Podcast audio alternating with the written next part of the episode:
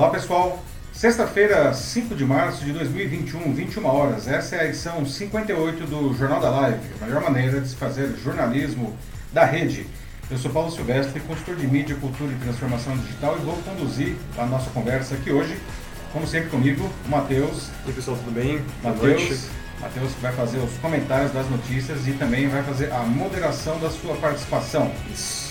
Lembrando que para participar do Jornal da Live é muito fácil, não basta, enquanto nós estamos aqui dando as notícias, você vai deixando seus comentários aqui mesmo no post da live. Ah, e aí o Matheus ele vai selecionando e a gente vai conversando. A gente quer construir a notícia junto com todo mundo. É, o Jornal da Live tradicionalmente acontece na quinta-feira às 21 horas ao vivo no LinkedIn. Essa semana, devido a problemas técnicos, passamos aí para hoje, sexta-feira, mas com uma novidade, também está acontecendo ao vivo no Facebook e no YouTube. Então, a partir de hoje, dessa edição, nós vamos ter o Jornal da Live ao vivo nas três plataformas. E no dia seguinte, de manhã, ele vai também como podcast na, nas principais plataformas do mercado. Ah, Para quem gosta de podcast, pode assistir lá no, no, no Spotify, no Deezer, no, Apple Podcast, onde vocês quiserem. É só vocês procurarem lá pelo meu canal, uma Café Elétrico, e aí vocês ouvem o Jornal da Live como podcast. E muito bem, pessoal, então começando sem mais delongas aqui, a edição 58. Esses são os assuntos que nós vamos debater hoje, na semana em que os sistemas de saúde público e privado, infelizmente, entraram em colapso no Brasil. Bolsonaro fez declarações conclamando a população a não usar máscaras e vociferando contra governadores e prefeitos que adotassem medidas restritivas contra a Covid-19. Na quarta ele disse, abre aspas, chega de frescura e de mimimi ao risco de Brasil ultrapassar os Estados Unidos como o país com mais mortes pela doença em um dia, já que os números lá estão caindo. Né? Por que Bolsonaro se comporta assim? Nós vamos debater isso aqui. Né? E como uma parcela expressiva da população acredita nele, ou pelo menos ainda o defende. No nosso segundo debate, né, do outro lado do balcão, ao verem as redes públicas e privadas de saúde entrando em total colapso e pessoas morrendo na porta de seus hospitais ou em casa, Governadores e prefeitos de todo o país adotam medidas mais severas contra a Covid-19, mas especialistas de saúde dizem que elas ainda não são suficientes para conter a doença. Então, será que essas medidas vão surtir efeito? No nosso próximo assunto, além da crise de saúde, o Brasil se afunda numa crise econômica. O IBGE anunciou recentemente que o PIB do Brasil despencou 4,1% em 2020, o pior resultado em 24 anos. Claro que a gente sabe que isso está influenciado pela Covid-19. Mas entre os 50 países que já anunciaram seu PIB no ano passado, o Brasil ficou na posição 21 e o governo não encontra caminhos para melhorar e ainda piora o jogo né, com, com o que ele fez com a intervenção populista na Petrobras, que derreteu o valor da empresa e a confiança dos investidores no Brasil. Quais as perspectivas para o nosso mercado nesse ano, pessoal? No assunto seguinte, com o governo empenhado em desmontar Lava Jato, ressurge a esperança de, veja só, Lula ser candidato a presidente em 2022. Sua defesa insiste na tese da suspeição de Sérgio Moro, porque, se for comprovada, possivelmente anularia as condenações do petista, abrindo um virtual caminho para sua candidatura. Mas, e aí a gente vai debater isso aqui, no caso isso se confirme, será que Lula venceria Bolsonaro em um possível segundo turno? E por fim, no nosso último assunto, a notícia bizarra que sempre encerra a nossa edição, você toparia dar uma voltinha ao redor da Lua, da Lua mesmo, literalmente? É isso aí. Bom, pessoal, então, iniciando aqui a edição 58 do Jornal da Live, né, com o nosso primeiro assunto, não? Vamos iniciar então os debates. E, bom, como eu disse agora há pouco, não, na escalada, na semana em que sistemas de saúde público e privado entraram em colapso né, aqui no, pelo país todo, o presidente fez declarações conclamando explicitamente a população a não usar máscaras não, e vociferando aí contra os governadores e os prefeitos que adotassem medidas restritivas contra a doença. Na quarta ele disse, né, chega de frescura e de mimimi. Enquanto isso, todos os indicadores da pandemia batem recordes negativos. Não? Diante da escalada da insanidade mortífera e da irresponsabilidade, um grupo de mais de 70 associações de saúde repudiaram publicamente essas falas do presidente. Agora a gente vê aí o risco do Brasil ultrapassar os Estados Unidos como país com mais mortes pela doença em um dia, não? já que os números lá vêm caindo e aqui continuam hoje de novo, né? tivemos mais de 700 mortos aqui, infelizmente. Não? Bom, por que, que vocês acham que o Bolsonaro se comporta assim? Não? Será que ele ainda acha que isso é só uma, uma gripezinha? Vamos falar sobre isso. Não?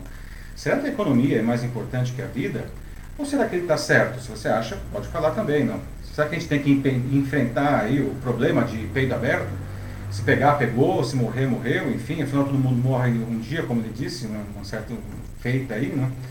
Qual é a lógica por trás dessas declarações que contrariam os conceitos mais básicos da saúde e da ciência? Não? Ou há algo inconfessável por trás disso? E, e finalmente, não, como que uma parcela da população, uma parcela expressiva da população, acredita no que ele fala ainda, ou pelo menos o defende, né, apesar de, de tudo isso? Não? Bom, ontem é, passamos da marca macabra de 260 mil mortos, na verdade chegamos a 261 mil, hoje já são 263 mil, não? e 10 milhões e 800 mil casos, sem contar a subnotificação grosseira, que multiplicaria esse número, esse último número agora, facilmente por 3, no mínimo. Né? Isso em um intervalo de um ano cravado né, de pandemia. Né? E veja só, fiz umas pesquisas aqui, né, segundo o Instituto Nacional do Câncer, somando todos os tipos dessa doença, né, do câncer, no ano passado o Brasil teve 625 mil novos casos. Né? E dados do Sistema de Informação sobre Mortalidade do Ministério da Saúde indicam que a doença que mais matou no Brasil em 2018, ano do que tem os dados mais recentes no sistema, foram as doenças cerebrovasculares, conhecidas normalmente como AVC. Né? Naquele ano, elas mataram 99 mil pessoas no país, uma média de 273 a cada dia. Ou seja, a doença que mais matou pessoas no Brasil nos últimos 12 meses foi, de longe, a Covid-19. Né? O AVC, há 40 anos, é a doença que mais mata no Brasil, matou 99 mil. Agora já temos aí 200 e mais de 260 mil. Isso dados do próprio governo. Mesmo com tudo isso, e na semana em que os números de casos e mortes estão batendo recordes em cima de recordes todo dia, Bolsonaro afirmou na quarta que é preciso, abre aspas, enfrentar o problema de peito aberto e parar de frescura. E ele disse ainda, abre aspas de novo, chega de frescura e de mimimi, vão ficar chorando até quando? Temos que enfrentar os problemas, fecha aspas. Pois é. No mesmo evento, ele voltou a ameaçar governadores e prefeitos que estão adotando medidas restritivas para conter a crise sanitária. Exatamente o que ele fez na semana passada, dizendo, inclusive, que quem decretasse essas medidas seria o responsável por pagar o auxílio emergencial. Também na semana passada, Bolsonaro, em uma live na quarta-feira, desencorajou de novo o uso de máscaras. Né? Ele afirmou que um estudo de uma universidade alemã teria associado o uso de máscaras em crianças a fatores como, abre aspas, irritabilidade, dor de cabeça, dificuldade de concentração, diminuição da percepção de felicidade, recusa de ir para a escola, desânimo, vertigem e fadiga, fecha aspas. Esses itens escritos da mesma forma foram enumerados pelo negacionista Alessandro Loyola no Twitter no dia anterior. Bom, essa declaração é enganosa. Né? Aqueles pesquisadores não avaliaram as crianças, eles apenas coletaram testemunhas né, de pessoas que responderam a um questionário na internet sem qualquer rigor científico. O presidente, como sempre, dá um jeito de se esquivar da responsabilidade, não dizendo que, abre aspas, não vou entrar em detalhe, né, mas disse logo a seguir, abre aspas novamente, eu tenho a minha opinião sobre máscara e cada um tem a sua. E é aí que mora o problema, né, pessoal? Porque ele é o presidente da República e tem um monte de gente que ainda acredita nele ao divulgar uma informação absurdamente temerária como essa, que contraria o conceito mais básico e confirmado pela ciência e pela saúde na proteção contra a Covid-19, que é o uso de máscaras, o Bolsonaro, na prática, incentiva uma grande parcela da população abandoná-las. Não? Isso significa que muitas pessoas vão se contaminar desnecessariamente e muitas pessoas vão morrer desnecessariamente. E por conta dessas declarações e das ações do Bolsonaro, mais de 70 entidades médicas assinaram um manifesto para apoiar e reforçar a necessidade do uso de máscaras como instrumento de combate ao coronavírus. Eles defenderam não só o uso das máscaras, mas também ações para a contenção da pandemia da Covid-19, como o distanciamento físico, não compartilhamento de objetos de uso pessoal e a higienização das mãos. Né? E o Bolsonaro continua repetindo a história de que foi impedido de decidir sobre políticas de combate ao vírus no país pelo Supremo. Isso também é mentira. Né? O próprio Supremo, o STF, e inúmeras entidades já explicaram, até desenharam que essa, que essa fala é completamente absurda. Não? Mas serve muito bem para o Bolsonaro para se livrar da responsabilidade de suas ações ou da falta delas no combate à pandemia. Não?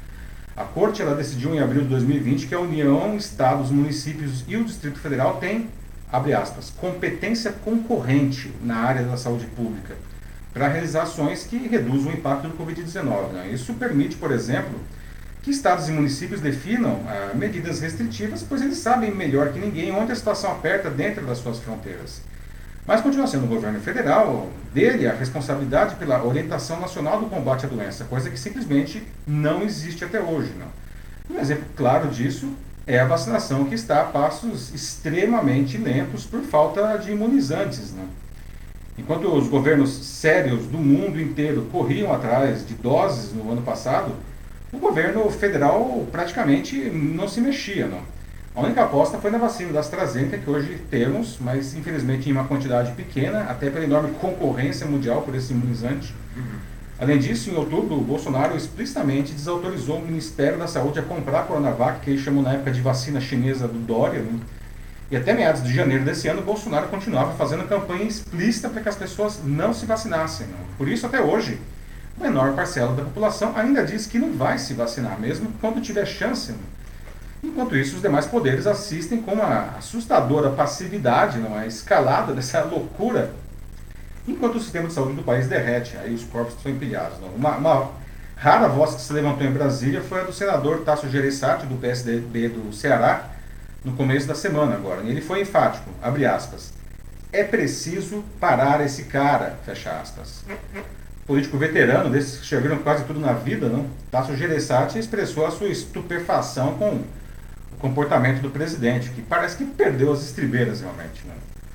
Diferentemente do que sustentam os governistas, para quem uma CPI nesse momento seria indesejável ante a emergência da pandemia, o Tasso ele entende que agora é a hora, não? E se continuar nessa toada, sem que se responsabilize ninguém pela criminosa condução da crise, há uma possibilidade de, do Brasil virar o caos, né? Que foi o que ele falou, né?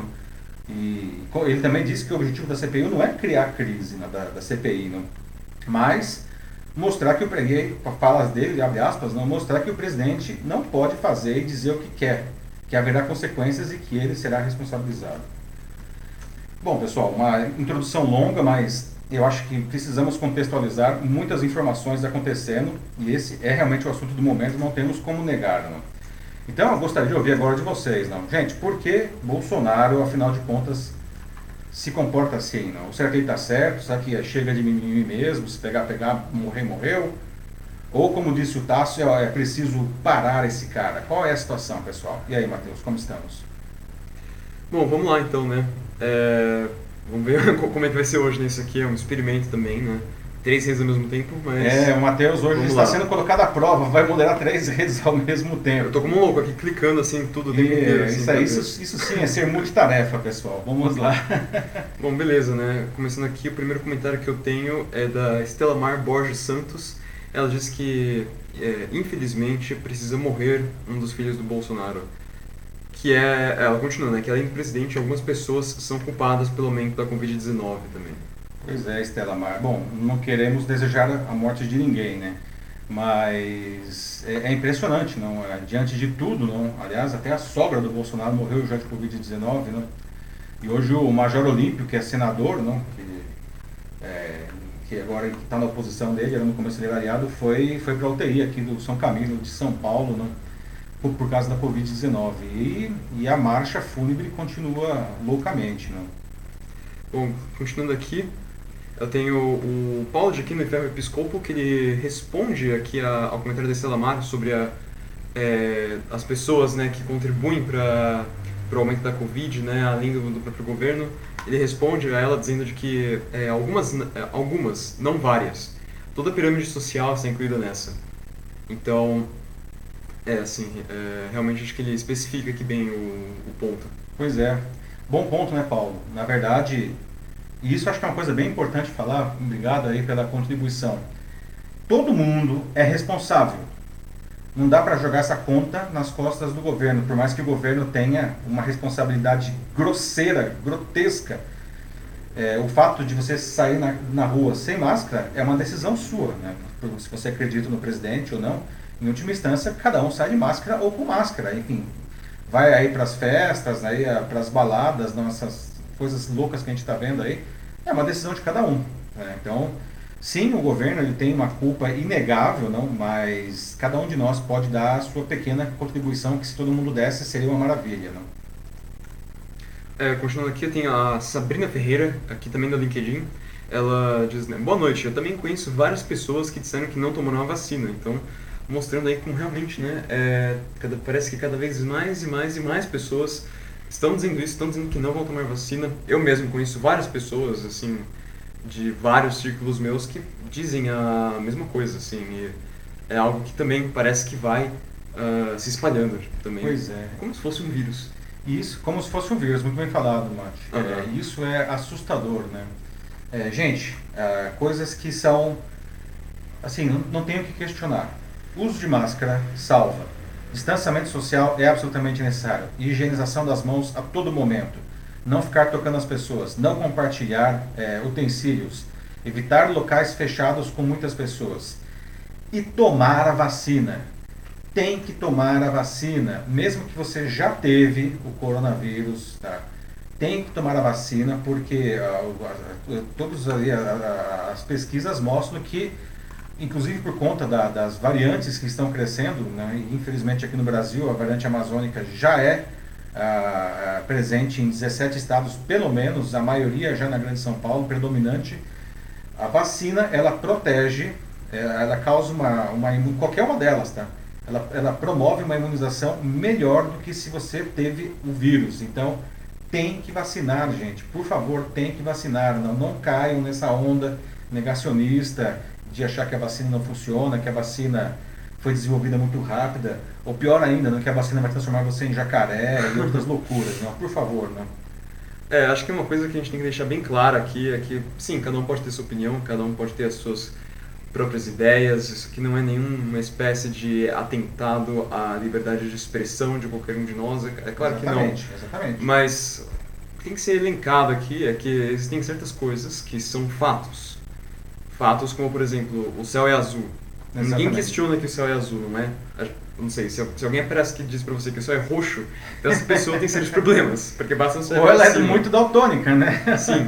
Ou coisas como a, a gravidade existe, é, entende?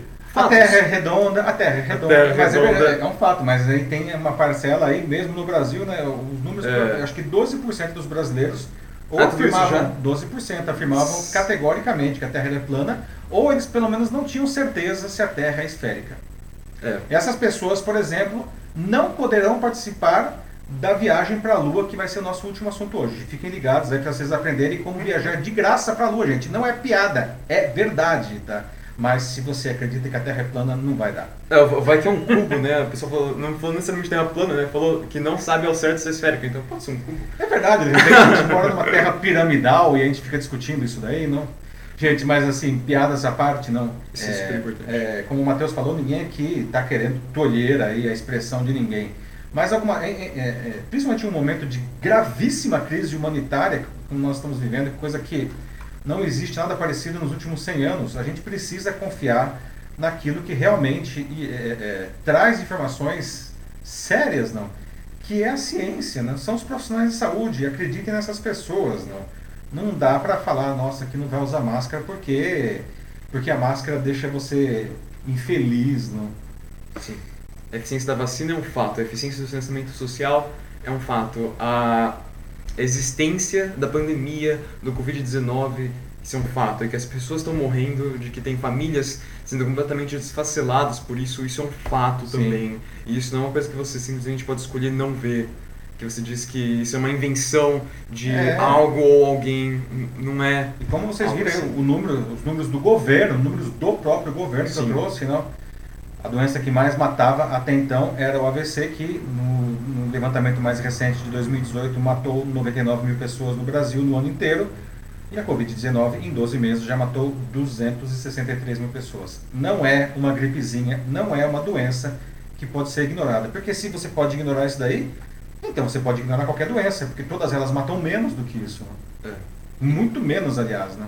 Inclusive aqueles os maiores difusores dessas ideias negacionistas, né, eles mesmos só falam isso porque eles sentem que é isso que eles têm que falar para eles se darem bem. Eles estão nem aí, assim, num muito interesse maior. Colocado, como... Muito bem colocado. Exato, né? queria chegar Por nisso. Quê? Por é... que será que eles falam isso? Né? Ó, a Mila Konato colocou aqui perfeitamente, né? Consta que a mãe do Bolsonaro tomou a vacina. tomou Pois vacina é. e foi Coronavac para desespero dele, depois ele fraudou lá a carteirinha. Foi um negócio ridículo essa daí, né? Ela tomou vacina, é verdade, Mila. Ela tomou vacina e foi Coronavac. Pois é. A vacina chinesa do Dória. Com... Uhum. É, agora a mãe do Bolsonaro tem chips comunistas no sangue É dela. verdade, é, pois é. O próximo comentário que tenho aqui é também do LinkedIn, é da Ana Rezende. Ela diz que estamos enfrentando um dos piores momentos da pandemia, principalmente pela aglomeração intensa no carnaval e as Pois escolas é, continuam abertas e os professores não vacinados. Mas pelo menos aqui em São Paulo isso deve Então, mudar. é, logo. pois é, bom ponto, né? A gente vai até tratar isso numa- logo na sequência aqui, que são as medidas, perdão, as medidas restritivas, né? É, no caso de São Paulo, particularmente, mesmo entrando a partir da zero hora desse sábado na, na, na- na fase vermelha para o estado inteiro, pelo menos até o dia 19 de março, as escolas continuarão abertas. Porém, a ideia é atender os alunos mais vulneráveis de diferentes maneiras. Não? É, aqueles que têm uma grande dificuldade de aprendizagem ou que não conseguem fazer nada é, é, em casa por falta de infraestrutura e por aí vai. Mas como a Ana fala, não, é, é desesperador a essa altura do campeonato ver que os professores não estão vacinados, não, é, porque os professores, é, muitos deles inclusive fazem parte do grupo de risco, não, Sim. é, pela idade ou por comorbidades, não, e aí é, é complicado mesmo. Não. Mas, é, por outro lado, os especialistas da área de educação, eles dizem que a escola deve ser a última coisa a ser fechada. E um argumento válido, não, não faz o menor sentido fechar as escolas e deixar os bares, as boates abertas. Não. Claro. Então, realmente, tem que fechar tudo e depois fecha a escola. Não. Enquanto tiver alguma coisa aberta, a escola não faz sentido fechar. Mas eu acho que ah, precisam ser tomados os cuidados e os professores precisam entrar na lista eh, de prioridade na vacinação. Sim. É, vamos ver como que isso vai se desenvolver na próxima semana, assim, porque pelo menos aqui no estado, assim, é realmente assim que vai acontecer é que tudo vai fechar de novo e tudo, tudo, tudo mesmo, assim, a gente vai chegar É. na nossa, a, dependendo do seu ponto de vista, eu acho, né, ou na pior ou na melhor fase do lockdown agora, não sei. É, pois é, vamos ver se vai acontecer isso mesmo, né? Porque, É. verdade seja dita, até agora, nesse momento, depois de 12 meses, em nenhum lugar do Brasil houve um lockdown. Talvez em Araraquara, na semana passada, porque lá a situação ficou realmente desesperadora e as pessoas foram proibidas de sair de casa. Isso sim foi o primeiro lockdown no Brasil inteiro em 12 meses. Não é o que vai acontecer, evidentemente, aí agora, né? aqui em São Paulo, claro que não, né? Mas veja só, né, em Portugal, que no começo do ano estava numa situação desesperadora, depois de ter sido exemplo da primeira fase, eles ficaram muito mal no final do ano. Eles decretaram um lockdown que continua valendo, um lockdown severo. E veja só, não, e é um lockdown que está desde o começo do ano, não. É, já houve uma queda nas internações de 73%. Ou seja, é uma medida extremamente amarga, mas que funciona. Né? Seria ótimo né? se, se, se todo mundo, até como foi, acho que foi o Paulo que falou, né? se todo mundo colaborasse, não? se todo mundo pelo menos É, sobre a pirâmide, como toda a pirâmide social está envolvida nisso. Exatamente. Não? Se todo mundo fizesse a sua parte, talvez a gente não precisasse tomar um remédio tão amargo. Mas pelo jeito a gente vai ter que tomar alguma coisa aí amarga que seja. Né? É. é algo amargo, né, mas algo necessário, né. É. Pois é. Que é engraçado, né? Porque geralmente é, né, as pessoas dirão, ah, isso aqui é um mal necessário, mas de verdade isso aqui nem é um mal. Pois é. Sim, é uma é uma necessidade, sim, mas. É desagradável Aham. ficar em casa, ter a sua liberdade, enfim, tolhida, mas a alternativa é o que nós estamos vendo hoje, né? Os hospitais aqui em São Paulo, hospitais, inclusive particulares, o Einstein, aí com 100%, 100% dos seus leitos ocupados, né? Ou seja, mesmo que você seja uma pessoa que tem direito a se internar no Einstein, não vai ter, não vai ter. Pois é. Mas é, assim, gente, e. Que bom que a gente tem esse espaço aqui também, né? Pelo menos pra gente poder discutir essas coisas. Eu acho que esse debate é Aham. muito válido, né? Eu acho que a gente precisa debater, não? Inclusive lembrando que isso aqui é um espaço plural, assim. A gente já teve aqui, temos sempre, né, pessoas que com pensamentos diferentes, absolutamente nenhum problema, muito pelo contrário, desde que seja feito é, observações construtivas e respeitosas, a gente traz aqui para o centro do debate e, enfim, vamos, vamos conversar. Mas é necessário, não? A gente não pode ficar nesse voo cego que a gente está vivendo, não? Porque é uma loucura, né? Certo. É. Vamos para o próximo assunto, Mate? É, Tem mais algum comentário que você gostaria de destacar aí? Eu tenho mais um aqui, um último que acabou de aparecer, que é Vamos da lá. Natasha Costa, também Olá, Natasha. do LinkedIn. diz que no Ceará as escolas particulares ainda deixam o infantil né, e o fundamental 1 e 2, imagino que ela está dizendo aqui, abertos. Uhum. Mas essa já, é, mas já está sendo, é, sendo crianças dessa faixa etária entrando no... Ah, é, já está acontecendo que crianças dessa faixa etária estão indo para UTI direto. Pois é, né? Uma É, taxa. e os professores não foram vacinados também. Não, os professores eles Claro. não foram vacinados em nenhum lugar do Brasil porque eles ainda não fazem parte do grupo de prioritário, né? É, a questão das escolas é um debate que nós já temos, né, Mate, aqui acho que desde o começo da, da pandemia, né? É, afinal, elas devem abrir, elas devem fechar, como é que ficam? É. é, é, porque existem É um argumentos... recorrente do jornal. É já. um assunto recorrente porque existem argumentos muito fortes dos dois lados, não? daqueles que dizem que pela questão sanitária elas precisam fechar e aqueles que dizem que elas precisam ficar abertas até para a própria formação da personalidade e para evitar é, danos, é, é, enfim, para as crianças, danos psicológicos. Não? É um debate que são argumentos muito fortes dos dois lados e eu entendo que essa altura do campeonato não, é, deve ser feito o melhor possível né, para crianças, enfim, que tenham condições aí talvez de fazer o estudo em casa com o apoio dos pais e que esse é um problema porque os pais também nem sempre estão disponíveis, não, que fiquem em casa, não. E as outras, que se realmente são, como dizem aqui na, na- em São Paulo, crianças mais vulneráveis, talvez ir para a escola. Mas um- uma coisa eu acho que é um consenso dos dois lados desse debate é que os professores precisam ser vacinados. né. Sim. Vamos para o próximo debate? Vamos lá. Vamos lá então, pessoal. Nosso próximo assunto, né, enquanto isso, né, ao verem as redes públicas e privadas de saúde entrando em colapso, né, a- os governadores e os prefeitos em todo o país estão adotando essas medidas mais severas. Justamente, é quase uma continuação do nosso debate anterior aqui. Né? Aqui em São Paulo, todo o estado vai entrar na fase vermelha, né, a mais restritiva do plano São Paulo, a partir da zero hora desse sábado. Né? Mas especialistas de saúde dizem que isso ainda não vai ser suficiente para conter a doença. Mas então, gente, o que fazer? Não, não fechar? Ou fechar tudo de maneira ainda mais severa, um lockdown mesmo, não? como a gente viu aí em Araraquara, que a gente estava falando agora, aqui no interior de São Paulo, não? que as pessoas não podiam nem sair, né, em exceto em caso de é, estritamente essencial. Não? Será que essas medidas que estão sendo tomadas pelo país, elas vão surtir efeito, afinal, como aconteceu em Portugal, como a gente acabou de mencionar também, não? E eu gostaria de saber de você, não? Como o Paulo falou, todo mundo, né, toda a pirâmide social precisa participar, não? O que, que você está fazendo por sua própria conta, independentemente de governo, de determinação, né? Ah, o que você está fazendo aí para contribuir e para se proteger também, não? Bom, pessoal, né, aqui em São Paulo, já- eh, então a gente vai para a fase vermelha, não? É, que a princípio vai até dia 19 de março, não? Onde você é permitidas apenas a realização de atividades essenciais. Todo o resto fecha, não? As escolas permanecerão abertas para os alunos mais necessitados, mais vulneráveis, como eu disse, não? E tem ainda o toque de restrição, né? Que é aquele negócio que não é que você não pode sair de casa, mas é, não pode aglomerar, não. Que vale, continua valendo até dia 14, só que agora ao invés de começar às 23 horas, vai começar às 20 horas e vai até 5 da manhã, todos os dias, né? Bom, o colapso das UTIs, não, que se espalha pelo Brasil, né? O pior é que isso já era totalmente previsível, né? Um mês atrás foi descoberto que o desastre lá de Manaus estava associado a uma nova variante brasileira, na Covid, né? E na mesma semana foi demonstrado que novas variantes se espalham rapidamente e prejudicam a eficácia de algumas vacinas. E como sempre, nada foi feito. E o tsunami chegou no Brasil inteiro. Né? Bom, pelos próximos meses, é, não podemos contar ainda com os efeitos da vacinação, que está muito lenta ainda. né? Tem pouco mais de 3%, não chegamos nem a 4% da população vacinada. Lembrando que para atingir a tal da imunidade de rebanho, a gente precisa ter pelo menos 70% da população vacinada com as duas doses. Não? É, o que abre a chance, aliás, nessa demora né, de, de a gente ter ainda mais variantes aparecer né, aqui no, no Brasil, não? porque as pessoas continuam se contaminando. E veja só isso, não sei se vocês sabem, não. Nessa semana foi identificado o primeiro paciente no mundo contaminado ao mesmo tempo com duas variantes do Covid-19. E adivinha só onde que esse cara estava? No Brasil, né?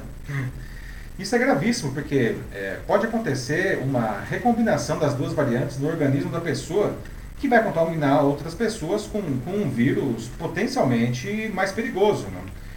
O mundo já percebeu que só terão sucesso os países que vacinarem rápido a população com vacinas de alta eficácia. Né?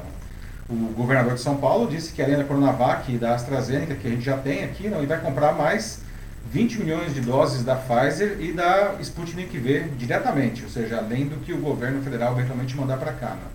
E no dia seguinte, não, parece até hum, piada, mas no dia seguinte o governo federal correu atrás e anunciou que também vai comprar doses da Pfizer. Né? Que até agora, aliás, diga-se passagem, o governo, desde agosto do ano passado, o governo ele vem esnobando praticamente a Pfizer né? com um discurso ridículo. Né? Bom, pessoal, o que fazer? O que fazer? Estamos aí no lockdown. Não fechar, fechar tudo. É, enfim, isso vai funcionar? O que, que vocês acham? E aí, Matheus, temos pessoal já aí? Temos. Bom, aqui é, tem um comentário do Christian Riquelme. Ele disse que o Xandão do PCC será o presidente da STE em 2022 com urnas caça-níquel. E isso não pode ser permitido. Mas, é, Christian, de onde você pegou essa informação, só para saber? É... Porque, assim, isso é uma notícia grande que você tem em mãos. É, não, eu acho que eu, as urnas caça-níquel, eu entendo que o Christian está se referindo às urnas como elas são hoje, é isso, né? Ou seja, aquela velha discussão da urna emitir o voto impresso, seria é. isso, Christian? Só para a gente entender aí a, eu acho, acho que debate. Não. Que, aliás, é um tema que já discutimos bastante também aqui no Jornal da Live, não? que na época da eleição foi um tema recorrente, afinal de contas, a urna eletrônica é segura, é necessário ter aí a, a, urna com votos impressos ou não, não é, isso daí diminuiria risco de fraude, aumentaria riscos de fraude, não, enfim. Vamos lá. O que mais, Mark? É, tem um comentário ainda assim, alguns que chegaram um pouco depois da, do último assunto, né? A Maria Angela de Camargo, né? É, fala né, de que as escolas estão parando de fato assim e vão parar por 15 dias parece né? Uhum. o equipe ela disse que vai parar e o Ítaca também vai parar aqui. É o Mackenzie né que o Mackenzie é, também eu dou aula também não a, o pessoal estuda não também vai vai parar aí, vai parar. É, e assim se se, é, se existe, é legal que a Maria Ângela trouxe aí não, se é possível parar não é, pare. Né, essas crianças e esses colégios particularmente são colégios em que as crianças têm boas condições aí vão conseguir fazer aí eh, o seu estudo em casa, né? então é melhor prevenir nesse caso realmente. Sim, não, hoje também é uma coisa que isso é quentíssimo, né? Está acontecendo agora, é, que aqui em São Paulo, né? Isso é, acho que você deve ter visto também alguma coisa, pelo menos deve ter lido, assim, dos caminhoneiros, né? Hum. Que eles fizeram uma série de, de bloqueios, já aparece no é, ao redor do estado, assim, justamente contrários a esse aumento da, da severidade do lockdown. É, e na verdade tem uma questão muito mais política, né? O, os caminhoneiros é são uma base fiel de apoio ao Bolsonaro, que aliás é, levou ele a fazer a troca né, da, da, presidência da, da Petrobras, que vamos falar no, logo na sequência também, né, que derreteu aí o valor da empresa. Né? Em um dia, com essa canetada do Bolsonaro, a Petrobras perdeu o valor de mercado equivalente a todo um banco do Brasil, né, 100 bilhões de reais. É. E aí agora, enfim, os caminhoneiros estão demonstrando aí o seu apoio ao presidente, né? A Natasha Costa disse que a dela, filha, fica em casa. Por ela, sim, fica em casa. E é isso aí, acho que do jeito que as coisas estão agora mesmo, é a escolha mais sensata, assim, na minha opinião aqui, né? Então, é, não, e, é isso aí, Natasha. Uhum. E a Natasha, enfim, é, ela uhum. é uma professora também, não, e ela dá, ela apoia aí a filha dela no, no, nesse processo, não. Então, nesse caso, se possível, tem que, tem que ficar em casa mesmo, né? Sim. É... O que mais? É curioso aqui, né, que a gente abriu na, nas três redes, uhum. mas o pessoal acho que se apegou ao LinkedIn de fato, né? Tem aqui três no LinkedIn atualmente e eu tenho um no YouTube e dois no Facebook. É, é que, enfim, a, a, base, a minha base também do LinkedIn ajuda, né? 777 mil seguidores, um, um pouquinho deles assistindo aí já é, vai colocar mais gente no, no, LinkedIn. Mas enfim, vamos manter aí essa aberta aí essas, essas três oportunidades aí, né? Claro, claro. E Bom, enquanto não chegam mais alguns comentários aqui... Acho ah, eu posso vou... trazer mais, mais elementos aqui. Então, ah, aí temos mais elementos aí nessa discussão, ainda na segunda discussão. Né? Veja só, é, o mesmo governo ele continua insistindo, a, a manda do Bolsonaro, no, no inócuo tratamento precoce, pessoal. Isso é outro assunto importante, né? Baseado principalmente na, na tal da cloroquina não, e na ivermectina, dois medicamentos que comprovadamente não tratam né, e muito menos previnem a Covid-19. Né? A OMS, inclusive, nessa semana publicou um documento dizendo explicitamente que recomenda fortemente que a cloroquina não seja usada no tratamento, não apenas por não ajudar em nada, como ainda por trazer perigosos efeitos colaterais. Né?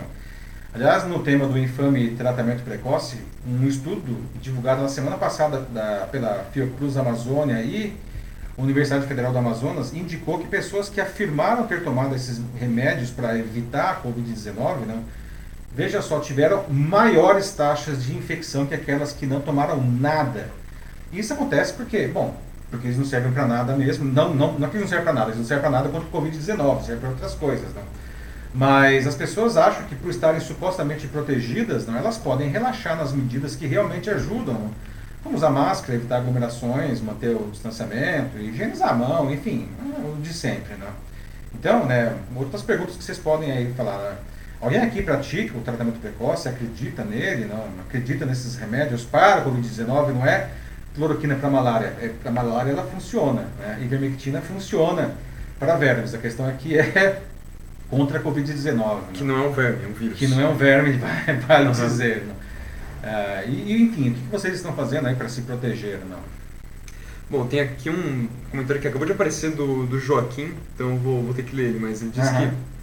Vamos lá, é fundamental se vacinar quando chegar a sua vez e não se esquecer de que, tendo em vista o um número ainda limitado de vacinas no mundo, será necessário continuar com as medidas preventivas, evitando que o vírus se espalhe e protegendo Muito dessa bem. forma a si e aos outros, que é justamente é, no que gira em torno toda a ideia da, da vacinação, assim como o distanciamento social. Não é uma coisa só para você, mas para a sociedade como um todo. Vou continuar aqui.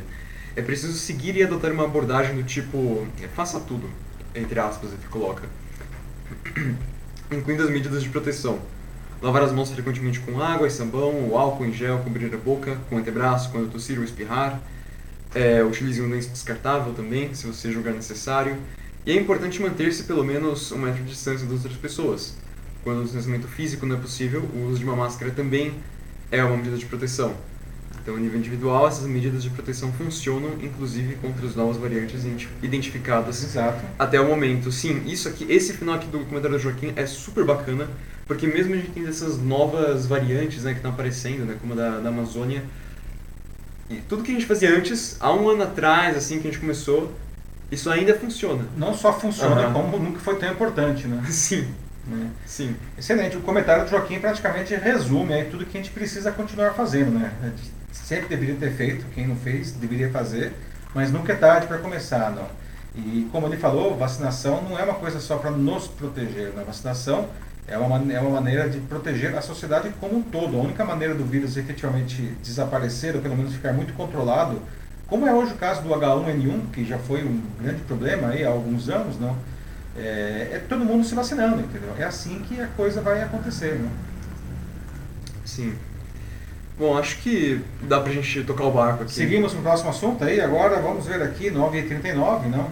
Isso. Ah, muito bem, pessoal. É, vamos para o nosso terceiro debate. Não? Além da crise de saúde, o Brasil se afunda na crise econômica, infelizmente ainda mais essa. Né? O IBGE acaba de anunciar que o PIB despencou 4,1% em 2020, pior resultado em 24 anos, claro, em, parte, em grande parte influenciada aí pela Covid-19. Não? Ah, entre os 50 países que já anunciaram o seu PIB do ano passado, o Brasil ficou na posição 21 de crescimento, ou de queda no caso. Né? Para piorar, a possibilidade de recuperação brasileira é péssima, não? É, tanto pela incapacidade de vacinar a população, não? devido ao governo federal ter jogado contra a vacinação até janeiro. Não? E o governo não encontra caminhos para melhorar. A, economia ainda piora com essas coisas aí da Petrobras né, e tudo mais. Não? É, quais são as perspectivas, pessoal, para o nosso mercado nesse ano? Por que, que a gente não consegue sair desse atoleiro, não? mesmo quando países que perderam muito mais do que nós em 2020 já estão dando sinais consistentes de recuperação? Não? O que, que você acha? O que, que você faria se você estivesse no lugar do Paulo Guedes? Né? Que o Paulo Guedes está lá e ele não consegue fazer é, nada também. Acho né? que não tem, não tem muita gente que quer trocar de lugar com ele agora é, mesmo. Mas enfim, o que a gente poderia fazer aí para resgatar aí a, a, a, a, economia? Não? Bom, a pandemia certamente é grande responsável, como eu disse, por essa queda de 4,1 no, no PIB, não? E o governo tem razão quando ele diz que a situação só não foi pior graças ao auxílio emergencial que foi pago a mais de 60 milhões de pessoas no ano passado. Mas como a gente sempre diz aqui né, no Jornal da Live, o objetivo do auxílio não é movimentar a economia. Né? O objetivo do auxílio é que as pessoas possam sobreviver diante de uma crise humanitária. Né? Agora, claro, né, isso ajudou a movimentar a economia, sem dúvida nenhuma. Né? Sem ele, como o governo corretamente diz, o tombo do PIB teria sido muito maior. Né? Ah, Bolsonaro disse que o Brasil foi um dos países em que o PIB menos caiu, e isso não é verdade. Não caiu para quase todo mundo, só não caiu ano passado, até agora, pelo menos, dos que divulgaram. Pra, os únicos que cresceram foram Taiwan, China e Turquia. Né? Dos 50 países que já divulgaram seu resultado em 2020, o Brasil ficou na 21 posição né, no ranking. Né? E com isso o Brasil, olha só isso pessoal, o Brasil deixou o ranking das 10 maiores economias do mundo, vocês sabiam disso, né? Agora nós estamos no 12 lugar. Né? Sim, no passado já foi um motivo de orgulho, né? Pois é, assim, falar que, né, pelo menos com tudo que a gente tem aqui, né, todo, todos os problemas que a gente tem, pelo menos, é uma das 10 maiores economias pois do é, mundo. A gente era não, não só, mais. Ó, não mais. Em 2011 a gente era a sétima maior economia do mundo, né? uma posição que a gente ocupou até 2014. Aí veio a recessão, a crise lá de 2015, né? Em 2016 se agravando, e aí o Brasil perdeu duas posições no ranking, passando para oitavo em 2017 e para nono nos dois últimos anos, não? e agora é, estamos em 12 e a tendência é que terminemos 2021 na posição 14. A gente deve perder mais duas posições nesse ano. Né?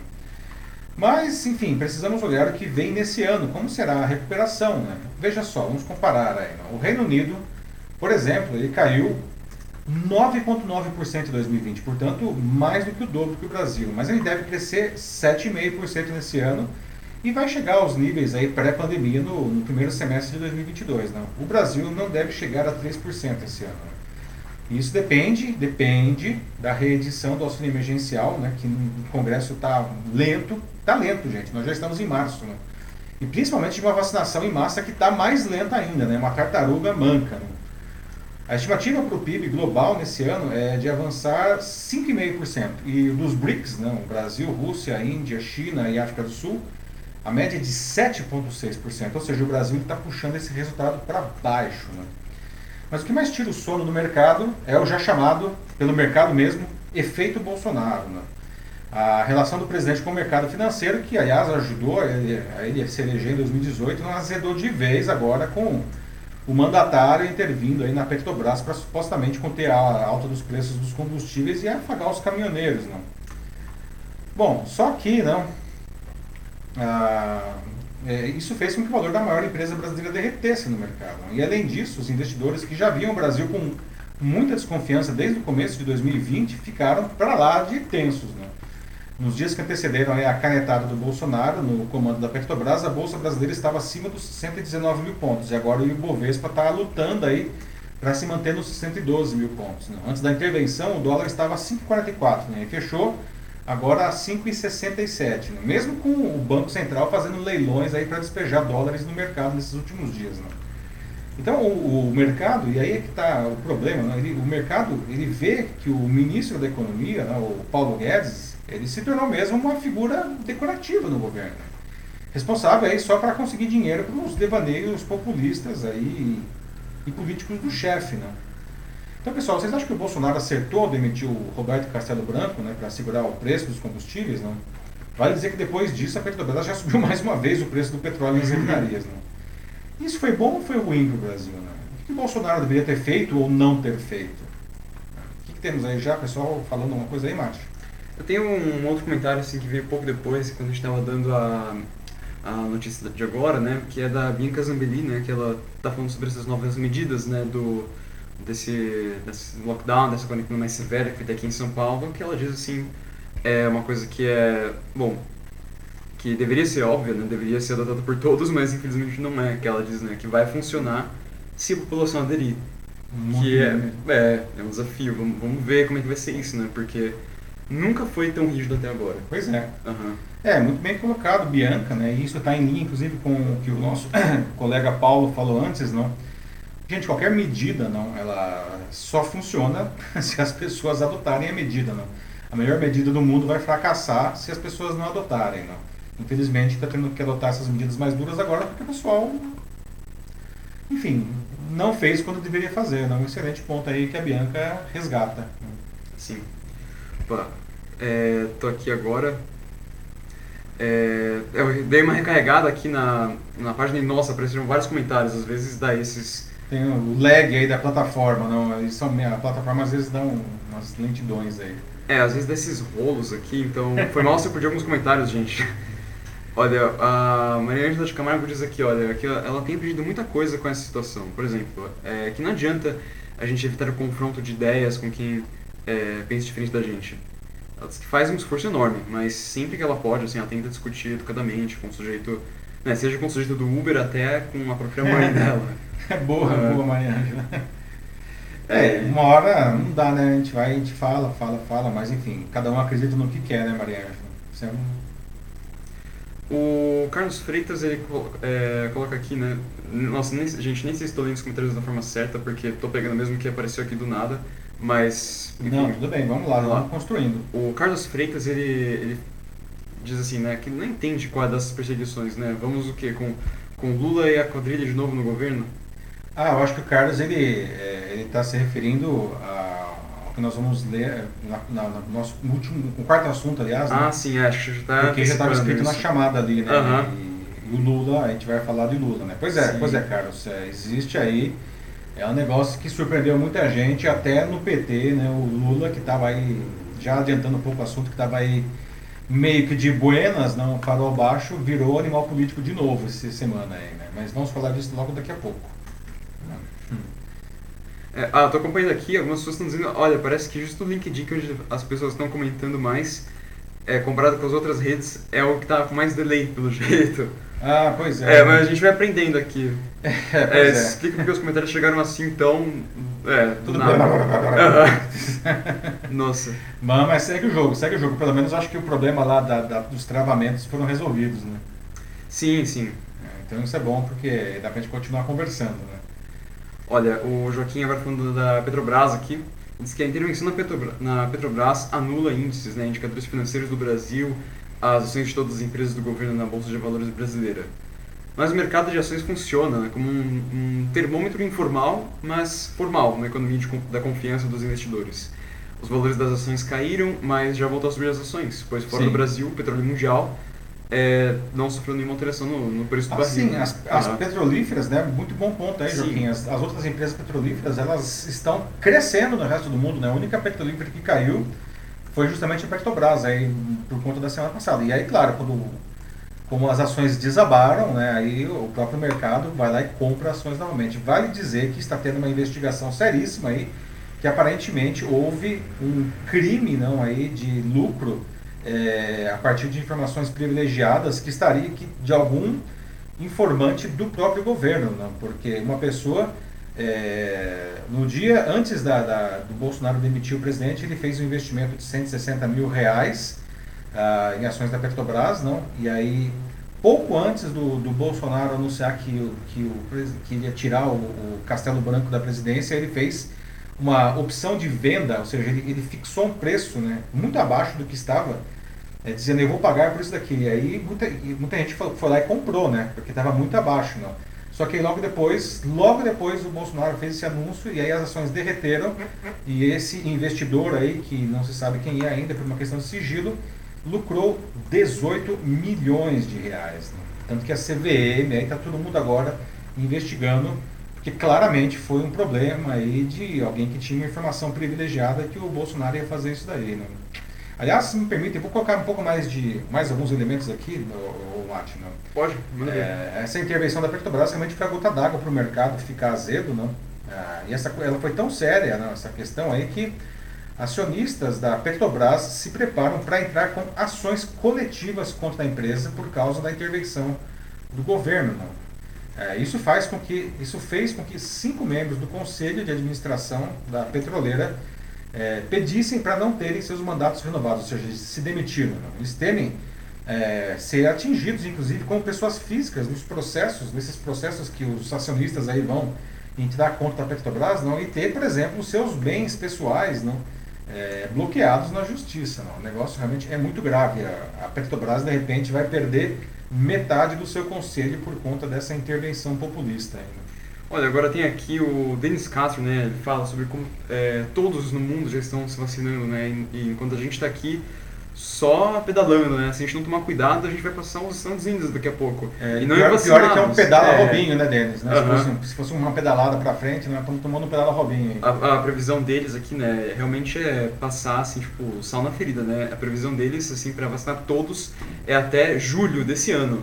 Lá nos Estados Unidos? Nos Estados Unidos. Enquanto Opa, peraí, aqui- Denis, veja só, vou atualizar pra você. Eles vão terminar de vacinar todo mundo em final de maio. Sério, Sério, o negócio lá acelerou. mandaram isso. Acelera Ayrton, né? E aqui a gente fica no pedala Robinho, né? É, enquanto aqui, né, tipo, pra gente é o que? Ele fala, 2022 será.